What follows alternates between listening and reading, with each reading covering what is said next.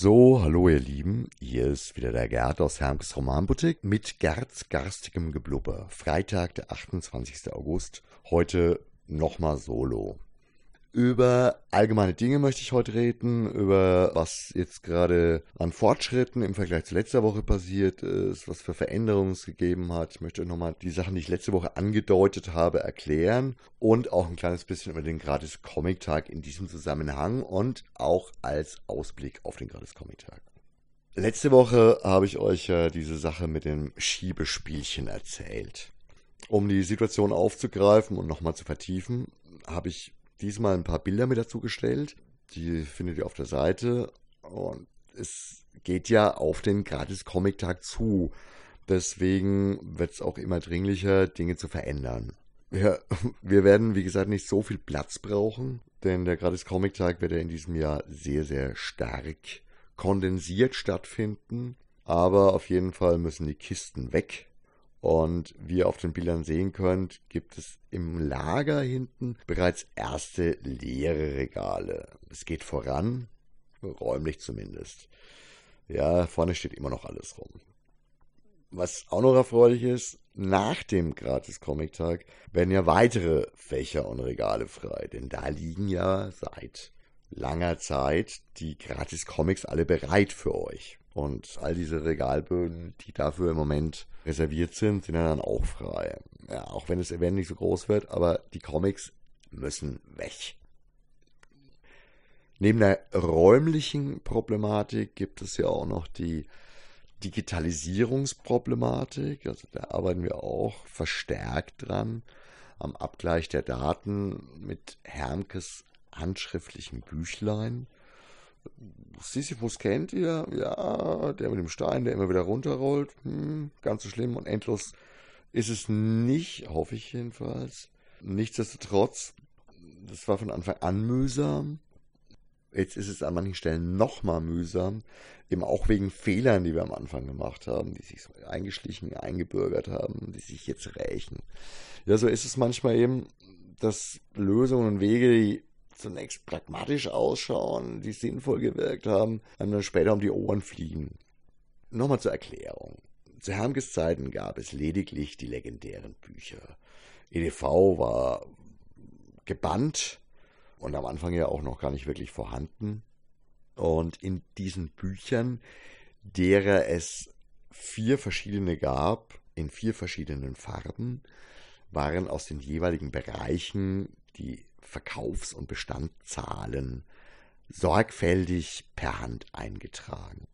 Das Ganze war über rote und schwarze Pünktchen. Rote Pünktchen waren immer Zehner und schwarze Pünktchen einer. Und Hermke war damals immer so akribisch, dass ihm auch alle Größen, die es da als Vordrucke gab, nicht gepasst haben und er selbst alle Zeilen mit der Hand gezeichnet hat. Ja, das kann man sich heutzutage kaum noch vorstellen, aber es war so.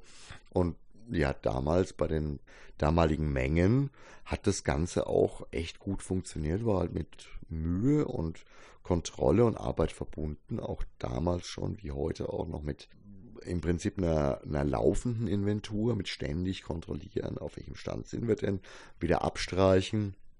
Und das hat sich dann irgendwann verändert, als wir unsere Bereiche auch aufgrund der neuen Anforderungen komplett digitalisiert haben. Damals haben wir natürlich die Mengen, die Hermke gepflegt und, und damals schon äh, dokumentiert hat, natürlich auch mit in unser System übernommen, einfach um unserem selbstgestrickten, aber ganz cleveren Warenwirtschaftssystem die Möglichkeit zu geben, die Algorithmen für Bestellvorschläge und sonst was halt auch anwenden zu können, indem es eine Historie gibt, wie viel von den einzelnen Artikeln schon verkauft worden ist. Damals haben wir uns selbstverständlich in erster Linie und fast ausschließlich auf lieferbare Artikel beschränkt, weil uns die Historie der Vergangenheit nicht so wirklich interessiert hat. Und im Endeffekt gab es dasselbe Büchlein bis vor kurzem, es gibt sogar immer noch, weil eben bei weitem noch nicht alles digitalisiert ist, aber das gleiche Büchlein gibt es auch fürs Antiquariat. Und das Antiquariat hat der, der Hermke bis vor Corona immer noch gepflegt.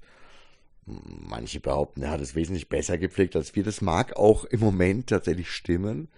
Nur liegt es auch daran, dass wir eben nicht nur die Realität pflegen, sondern eben auch versuchen, das Ganze sinnvoll umzusetzen, um die Pflege in Zukunft zu erleichtern. Jetzt haben wir da ja vor einem guten Jahr, eineinhalb Jahren angefangen mit der Digitalisierung, mit dem Übertrag des äh, Hermkeschen Büchleins und haben das am Anfang ähnlich wie bei all den anderen Warengruppen so gemacht, dass wir übertragen haben, was vorhanden ist. Also wir sind die Reihen der Bücher durch, auch das Lager, und haben die relevanten Zahlen dann übertragen. Was wir dabei vergessen haben, ist, dass es gerade beim Antiquariat natürlich ein totaler Dummfug ist, nur das, was wirklich da ist, auch zu übertragen.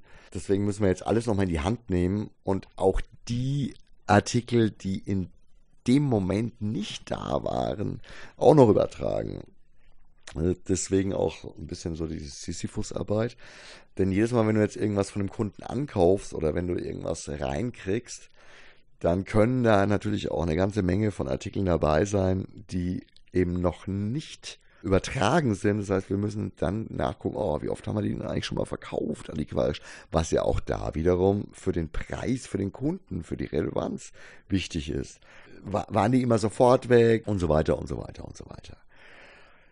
Ja, da arbeiten wir jetzt dran und das wird natürlich alles auch nicht gleichzeitig fertig sein können. Das kannst du auch nicht alles gleichzeitig bearbeiten. Wir arbeiten da, eben, wie gesagt, jetzt an mehreren Fronten und parallel Lager aufräumen, diese Kisten wegpacken. Die Kisten stehen ja immer noch im Antiquariat rum. Da habe ich auch ein Bild dazu gestellt, damit ihr seht, wie die ganze Wand von Goldman Blanc Vallée eigentlich unzugänglich ist und noch reicht der Platz eben hinten überhaupt nicht aus, um das einzugliedern, einzusortieren. Und wir hoffen tatsächlich äh, auf euch, dass ihr zum gratis Comic-Tag nicht nur fleißig die Gratis-Comics abgreift, möglichst viele, damit wir danach äh, keinen Lagerplatz mehr dafür brauchen, sondern dass ihr uns vielleicht auch ein bisschen das Comic-Antiquariat räubert. Also wie gesagt, heute ist der 28. August. Ja, und am nächsten Samstag ist ja dann schon der Gratis-Comic-Tag. Wir lassen es auf uns zukommen und schauen, dass wir die nächste Woche noch für Vorbereitungen nutzen. In diesem Sinne, arrivederci, ciao, wunderbares Wochenende, euer Gerd.